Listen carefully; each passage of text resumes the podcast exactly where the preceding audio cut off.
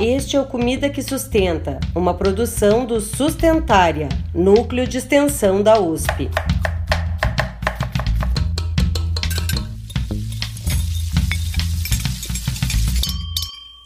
Olá, olá! Seja muito bem-vinda e muito bem-vindo à nossa cozinha sustentária. Pode chegar, senta e fica à vontade. Meu nome é Pamela de Cristine e no nosso menu de hoje vamos falar sobre as sementes e as castanhas. Para o nosso bate-papo, tenho comigo à mesa um time de convidados todo especial, hoje excepcionalmente inteirinho de São Paulo capital, composto pela Ariela Doctors, que é comunicadora, educadora e chefe de cozinha, Adriane Gino, que é estudante de biologia no Instituto de Biociências da USP, o Leandro Giatti, que é biólogo e professor da Faculdade de Saúde Pública da USP, a Paula Gandim, que é nutricionista, e a Luara dos Santos, formada em gastronomia e estudante de nutrição. Sementes e castanhas, que no fim também são sementes. Eita, é isso mesmo? Ou no dia a dia a gente confunde tudo? Qual a relação delas com o nosso território e a valorização da nossa cultura? e como elas podem fazer parte da nossa alimentação das mais diversas formas. Hum, aposto que surgiram muitas curiosidades, não é? Então ajusta o volume e vem comigo esclarecer todas elas.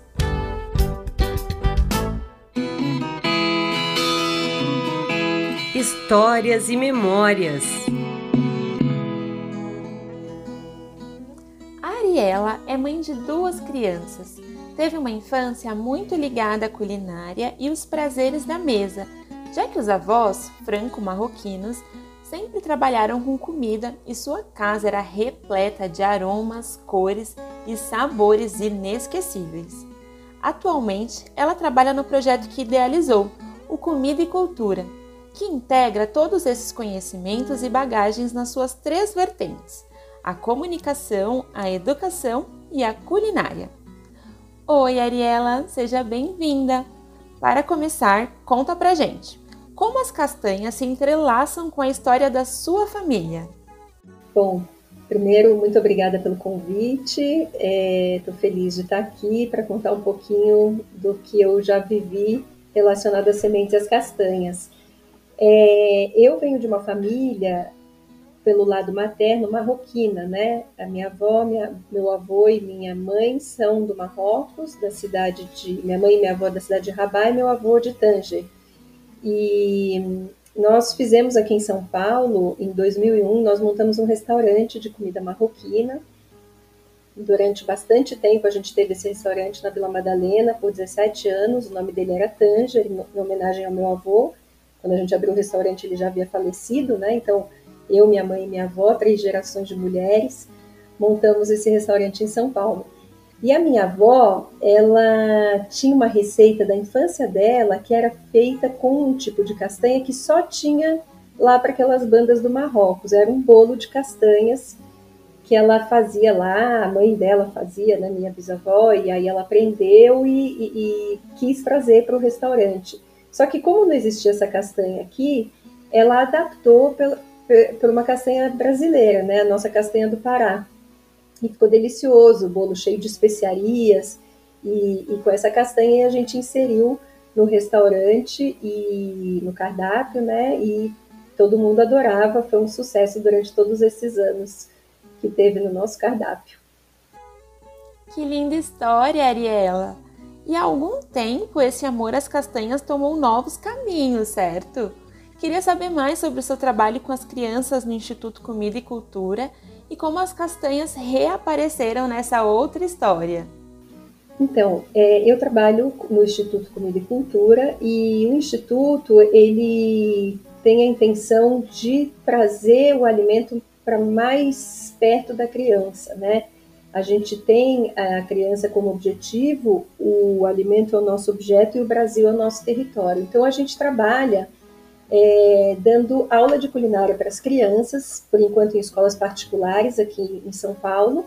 Nossa intenção é entrar na rede pública também, porque a gente entende que essa proximidade com o alimento pode levar a uma conscientização até de como nós estamos no mundo, né? Porque todo mundo já sabe que comer é um ato político, então nossas escolhas são é, muito relevantes, né? O que você escolhe comer é importante para o seu corpo, para o seu autocuidado, para a sua saúde, mas também é importante para todo o entorno, né? Então a gente traz para a criança é, o ingrediente que a gente vai utilizar naquela receita, mas a gente tá, também traz toda a história que está por trás daquele alimento.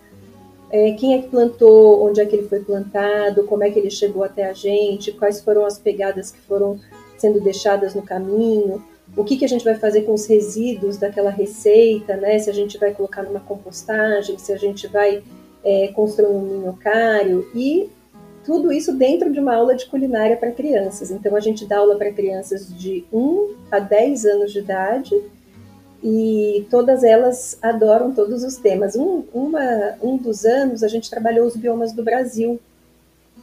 Então, a gente dividiu o ano é, em pedaços, então, em cada bimestre, assim, a gente trabalhava um dos biomas, Amazônia, Caatinga, até que a gente chegou no Cerrado, e aí a gente trouxe algumas castanhas que são bem típicas né, desse bioma brasileiro. Uma delas é, foi o baru, e aí a gente fez um bolo de baru com rapadura. E a rapadura também, proveniente da cana, que tem uma história de amor com o Brasil também há muitos anos, amor e ódio, né? A cana de açúcar aqui no Brasil.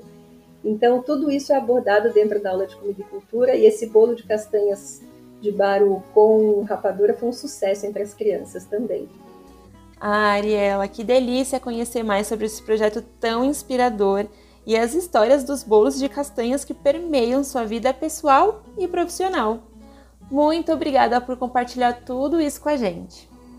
Imagina, obrigada a vocês e continuem cozinhando, pessoal, porque cozinhar é muito bom para a gente e para quem está em volta da gente também. Com certeza! Dica valiosa da Ariela que tem tudo a ver com o que a gente sempre fala por aqui também, né? E se você ficou curiosa ou curioso sobre esse delicioso bolo de castanhas, deixo aqui uma pista. Não perca o nosso próximo episódio bônus, hein? Porque alguém disse, disse-me disse. A Adriana é graduanda em Ciências Biológicas e membro fundadora do Núcleo de Estudos em Permacultura dos Estudantes da USP, o PERMA USP. Também é colaboradora voluntária no projeto Horta Comunitária, que fica na Faculdade de Saúde Pública da USP. Adriana, muitas vezes nós percebemos que existe uma certa confusão entre os termos castanha, sementes oleaginosas, leguminosas e grãos. Você pode nos ajudar a entender melhor as semelhanças e diferenças entre esses alimentos, pensando na classificação botânica e também nos seus usos culinários? Segundo a Organização das Nações Unidas para Alimentação e Agricultura, a FAO, na verdade existem três categorias de sementes, que são as sementes de leguminosas, que vão incluir é, feijões, lentilha, ervilha, grão de bico e amendoins as sementes de cereais, né, que vão incluir arroz, trigo, milho, aveia, e as nozes, onde a gente vai encontrar as avelãs e as castanhas. Claro que vão existir sementes que não estão agrupadas em nenhuma dessas classificações, como por exemplo a semente de girassol. Então é difícil agrupar tudo, né, todas essas sementes, todas essas possibilidades vegetais em pequenas classificações, justamente porque a gente tem muita variação, né?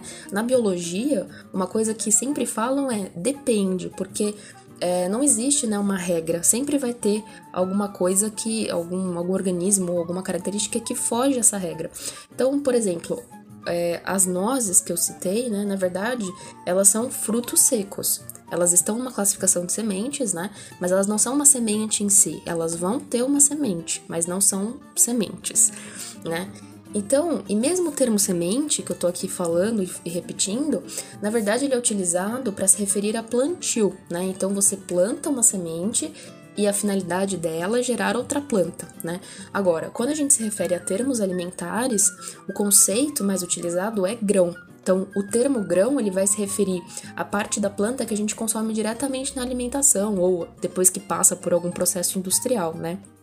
E também esse grão pode ser utilizado, por exemplo, para alimentação animal ou mesmo como matéria-prima para a indústria, né, para fabricação de farinhas, óleos, é, extração de óleos, por exemplo, né. Então, assim, no geral, as sementes que perdem a viabilidade, elas podem ser consideradas, né, consumidas aí como grãos. Agora, é como eu disse, varia muito, né? Então, por exemplo, alguns grãos podem vir a se tornar sementes. Quem aí já fez o experimento do feijão, né, na escola, enfim, é, então, assim, mesmo que o grão venha a germinar né, e formar uma nova planta, a, na alimentação a gente ainda é, usa a terminologia grão, né, para se referir a essa porção da planta. E aí, quando você vai pensar mais em termos agrários, você vai se referir à semente, né?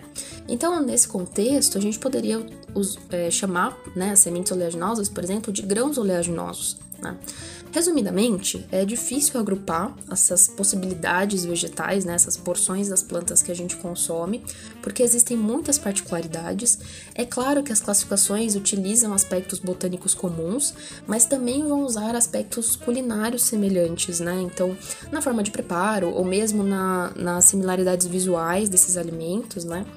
Então, no geral, a gente vai usar termos populares, como sementes é, oleaginosas, né? Que são muito importantes para a gente ter uma comunicação acessível, né? E para que a gente atinja os objetivos também mais importantes, que são desenvolver o interesse das pessoas pelas plantas e desenvolver o interesse pela alimentação. Uau! Então, nesse episódio, estamos basicamente falando de, por um lado, sementes diversas, e nem sempre reconhecemos como sementes na alimentação, como é o caso do amendoim, dos grãos e até dos cereais. E por outro lado, os frutos secos, que são as nozes e castanhas, certo? Mas assim como na biologia, na nutrição quase tudo depende. E o mais importante é que a gente tenha cada vez mais interesse por esses alimentos, trazendo cada um deles para o nosso cotidiano. Muito obrigada por esse olhar, Adriana.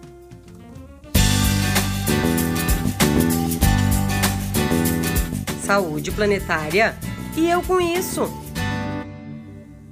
O Leandro é pai de dois filhos e já há alguns anos vem pesquisando o nexo, ou seja, as conexões entre água, energia e alimentos.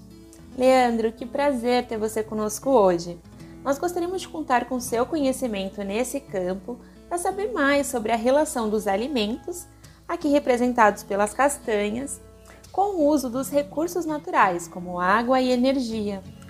Olá, saudações a você, Pamela, e aos ouvintes do podcast Comida que Sustenta. Muito obrigado pelo convite.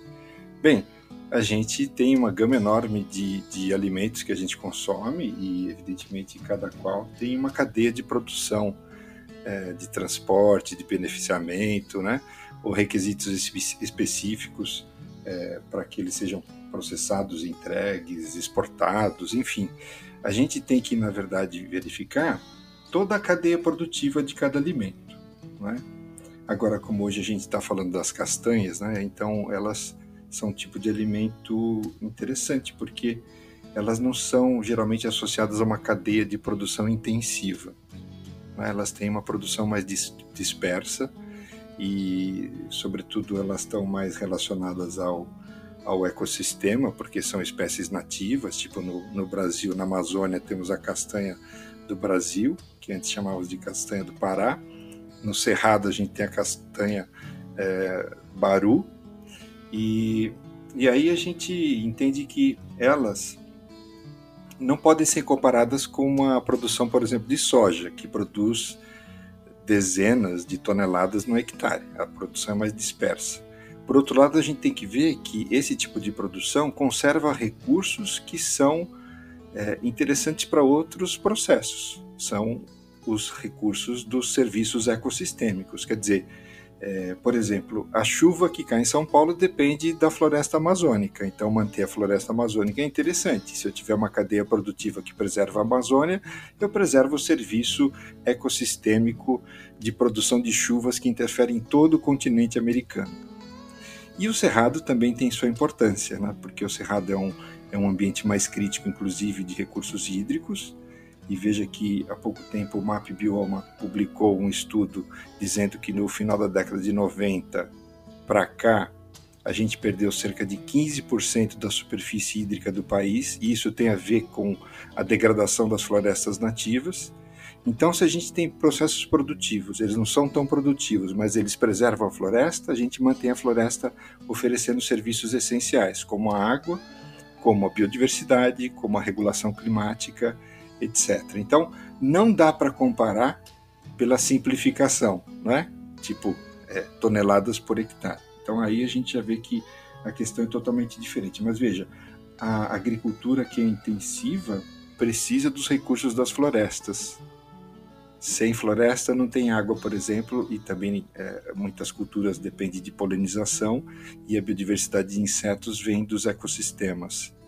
Então, quer dizer, é importante a gente ter estratégias de produção de alimentos diferenciados que não são não são apenas conectados com o ecossistema, mas também com as nossas culturas tradicionais.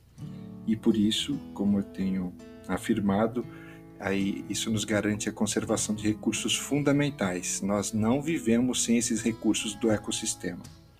Na verdade, a gente não pode simplificar as relações que a gente tem de dependência com a natureza. E nós vivemos num mundo é, sob escassez de recursos, e não apenas isso esses recursos escassos são interdependentes. Por isso que a gente tem falado, inclusive agora, de uma ideia que vem desde 2011 ganhando força, que é o nexo água, energia, alimentos. Então, é, trata é, de uma racionalidade sobre essas interdependências. Quer dizer, para eu fornecer, produzir energia, eu preciso de água. Para produzir água potável e, levar para as populações, eu preciso de muita energia. Para produzir alimento, eu preciso de água e energia. E eu tenho um monte de gente é, no mundo pobre, desassistido e vulnerável que precisa de mais água, mais alimento e mais energia. Mas para eu atender eles, eu vou ter que compreender e agir nessas compensações dessa escassez interdependente, certo? Mas uma parte da raiz dessa escassez tem a ver sim com a manutenção dos nossos ecossistemas. Como eu falei, por exemplo, sem floresta a gente não tem água. Então, é mais ou menos nesse sentido que a gente tem que amarrar as coisas e entender as conexões daquilo que a gente uh, almeja, como, por exemplo, na escolha de um alimento. Então, um alimento que traz esses valores, inclusive de conservação dos recursos naturais, ele tem um valor diferenciado além do valor nutritivo que vocês estão tratando aqui. Que reflexão importante você nos trouxe, Leandro. De fato, como você tão bem falou, está tudo conectado e não podemos simplificar nossas relações de dependência da natureza, nem o nosso impacto sobre ela. Afinal, somos parte da natureza. E aí, bora cozinhar? Paula é nutricionista com especialização em nutrição clínica e também estudante de psicologia. Além disso, é uma referência no atendimento nutricional voltado ao público vegetariano, vegano ou em transição para o vegetarianismo. E hoje a Paula vai compartilhar uma receita que chamamos popularmente de leite, por conta do momento de consumo e os seus usos culinários serem semelhantes ao leite de vaca. Mas é sempre bom ressaltar que tecnicamente a gente só pode mesmo chamar de leite o líquido que é produzido pelas glândulas mamárias de animais mamíferos. Bom, dito isso, seja muito bem-vinda, Paula. Olá, Pamela! Olá, ouvintes do podcast. Um prazer estar aqui com vocês hoje para falar sobre esse tema super interessante que é a produção de leites vegetais a partir das oleaginosas, esse grupo alimentar tão importante, né, que fornece tantos nutrientes na nossa alimentação. É, e eu vou falar aqui hoje de um leite vegetal que a gente produz a partir da castanha de caju, porque eu acredito que ele é o mais prático de fazer e, além disso, ele acaba sendo muito versátil justamente porque ele tem um sabor neutro e isso faz com que você possa utilizar tanto para receitas doces quanto para receitas salgadas. E para fazer é muito simples, a gente pega em torno de 80 gramas de castanha de caju natural, deixa de molho por 12 horas e aí, passadas essas 12 horas, você vai descartar essa água e vai bater com 750 ml de água filtrada no liquidificador. E aí tá pronto o seu leite vegetal. Tem pessoas que gostam de peneirar ou você pode utilizar da forma que você preferir, assim mesmo, depois de bater no liquidificador, aí a textura que você preferir. esse grupo, né, a gente pensando assim nos benefícios que ele pode oferecer, tanto no fornecimento de aminoácidos essenciais super importantes que vão contribuir aí com a sua ingestão proteica ao longo do seu dia. A gente pode pensar também no fornecimento de gorduras boas que esses alimentos têm, tanto de gorduras poliinsaturadas como monoinsaturadas. E além disso, ele é rico em minerais importantíssimos para o nosso corpo. E eu gostaria de destacar aí a quantidade de zinco que contém nesses alimentos, é, justamente porque o zinco é muito importante para o nosso organismo de uma forma geral, para o crescimento normal, reprodução, fertilidade. Além disso, ele tem um papel fundamental no nosso sistema imunológico, participa aí de cofator de mais de 300 enzimas do nosso organismo, e, e, atua tanto como um agente antioxidante, mas também na modulação da expressão gênica, na estabilização do DNA. Então, são algumas das propriedades que você vai encontrar quando coloca mais esses, esse grupo, né? Principalmente todas as oleaginosas, não só a castanha de caju, mas as amêndoas, a castanha do Pará, a macadâmia, enfim, todas as outras também desse grupo. É, para quem curte também é, a fazer leites vegetais caseiros, a gente sabe que a gente pode combinar com outras versões, né? Fazer o leite de aveia, o leite de coco, combinar com de castanha de caju, qualquer um deles também vai ficar legal principalmente pensando na receita que você quer fazer, bater com frutas ou utilizar ele como base de molhos também para receitas salgadas. Enfim, a criatividade é muito longa, a gente tem muita receita bacana também para se inspirar. E se você fizer o leite vegetal, aconselho deixar em até 24 horas na geladeira para aproveitar aí melhor esse seu leite vegetal. É isso, gente. Espero que tenham gostado da sugestão e da receita. Depois me contem se gostaram. Um beijo a todos. Ah, eu adorei! E eu tenho certeza que quem nos ouve também gostou muito, Paula. Tanto das receitas quanto das informações que você compartilhou. Uma dica importante é que a mesma lógica do leite de castanhas, de deixar de molho em água por 12 horas e depois bater, pode ser usada para se aventurar a fazer bebida de qualquer outra castanha, como amêndoa ou macadâmia. E além dos leites vegetais com castanhas, é válido lembrar dos leites de amendoim, coco ou aveia, que são muito versáteis, fáceis de preparar e o custo é bem mais acessível. Ah, e as 24 horas que a Paula cita na receita é o tempo de validade da bebida, já que ela não contém nenhum conservante. Muito obrigada por participar conosco, Paula.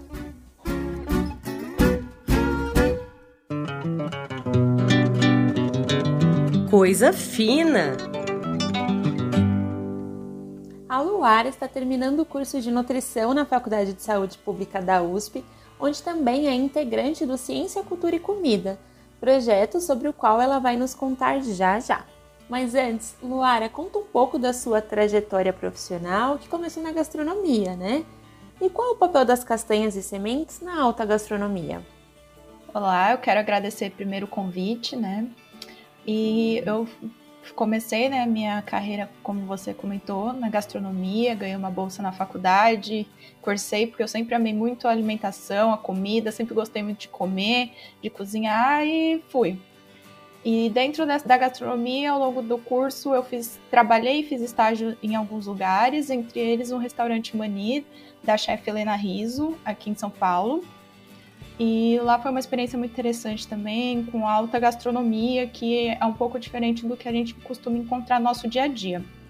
E dentro dela, as castanhas e as sementes, elas entram como um fator de agregar o sabor dentro dos pratos, mas também aumentar a textura e trazer uma sensação diferente quando você come um prato. É, quando você come, por exemplo, uma salada com nozes, por exemplo, você tem uma mistura de sabores, um mix de sabores, e a alta gastronomia ela tenta trazer essa ideia de que a, o prato ele tem que trazer não só o sabor, mas tem que trazer uma sensação a mais para dentro daquilo. E as sementes das castanhas, ela, além de agregar também o valor nutricional, elas também trazem essa diferenciação no prato, né? Esse boom de sabores, digamos assim. Bom, você se referiu a essa paixão pela comida, mas como ela se transformou na vontade de cursar nutrição? Então, eu dentro dessa minha formação e dentro da experiência profissional, eu vi que eu gostava muito da, do tema da alimentação, do tema da comida, mas que dentro do restaurante, dentro da cozinha, eu não me sentia tão à vontade, não era um ambiente que eu me sentia desenvolvendo. Eu gostava muito mais da parte teórica, de estudar então a história da alimentação, estudar os nutrientes, estudar a composição dos pratos, do que exatamente na hora de trabalhar como cozinheira. E foi aí que eu decidi então fazer cursar nutrição, né, na USP, porque eu achei que eu ia conseguir aflorar mais esse lado, mas ao mesmo tempo continuar trabalhando com aquilo que eu amo, que é a comida e a alimentação. E dentro do curso eu acho que eu estou conseguindo realizar isso. Muito bacana essa trajetória. E agora falando um pouco sobre o projeto Ciência, Cultura e Comida da Faculdade de Saúde Pública da USP, como ele surgiu e como as castanhas e sementes aparecem atualmente no seu dia a dia e no projeto.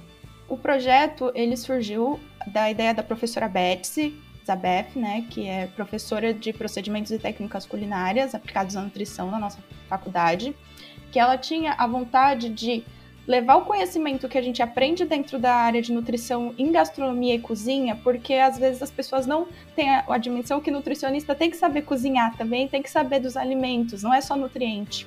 E ela tinha essa paixão e ela queria mostrar isso para o restante das pessoas fora da universidade e dentro da universidade também em outros lugares. Então ela surgiu com essa ideia de criar um, páginas na, na internet para fazer essa promoção e divulgação de tanto do que está acontecendo na sala de aula, então a gente traz muito do que os alunos estão fazendo, o que eles estão cozinhando, quais são os pratos que estão sendo feitos, quais são as técnicas que eles estão aprendendo como nutricionista, mas também levar o conhecimento de fora da dimensão acadêmica para o público que é interessado, né? Hoje em dia tem milhares de cursos e de programas de alimentação, só que a gente acha que o nutricionista tem que também tomar esse espaço como um divulgador de alimentação. Então, a gente formou, né, essa página, eu fui a primeira bolsista da Betsy, junto com uma outra aluna, e criamos essas páginas para fazer essa divulgação de conteúdo e mostrar que o nutricionista está dentro da cozinha, que a cozinha ela pode ser acessível a todos e que não é difícil cozinhar. Só falta ter técnica e preparo.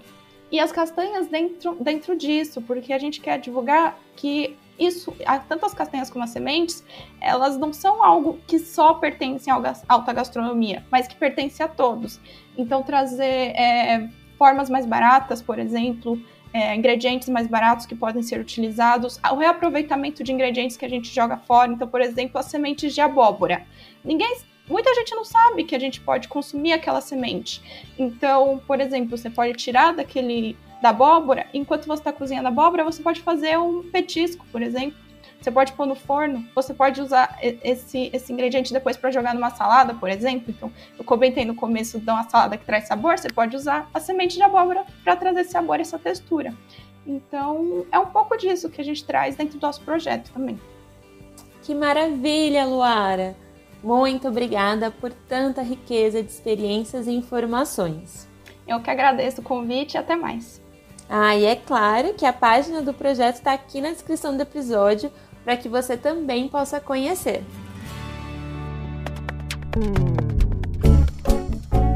E depois de conhecer histórias inspiradoras e ter esse papo tão gostoso sobre sementes e castanhas, chegamos ao fim desse episódio e da nossa primeira temporada. Foi um prazer estar com vocês em todos esses episódios. Eu deixo aqui um agradecimento especial a todas as pessoas que estiveram conosco nessa temporada tão linda, seja nos bastidores, conversando comigo e, claro, você ouvindo a gente.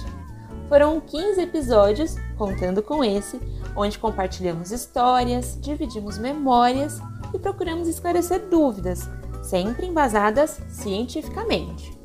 Demos conta da urgência em falar sobre saúde planetária e tivemos o prazer de conhecer projetos e convidados incríveis. E claro, a nossa mesa foi recheada de cultura alimentar e receitas para colocar a mão na massa. Até porque, se tem uma coisa que nós amamos por aqui é comida. E não é qualquer comida, não. É aquela comida que sustenta. Que sustenta nossa fome, nossos afetos, nossa cultura, raízes, mas também a nossa biodiversidade e o nosso planeta. A nossa temporada está terminando, Mas a notícia boa é que vem por aí mais um episódio bônus sobre sementes e castanhas e estamos preparando uma intertemporada para vocês. Ela vai ao ar ainda esse ano com episódios num formato diferente e delicioso. Ai, já vou deixar um spoiler. O Comida que Sustenta não termina por aqui. Ano que vem teremos a nossa segunda temporada e, claro, esperamos vocês. Até lá! Este foi o podcast Comida que Sustenta, uma realização do Sustentária com apoio da Pró-Reitoria de Cultura e Extensão Universitária da USP, além do apoio técnico da EcoSapiens Comunicação, com pesquisa e edição de áudio de Fernando Curaia.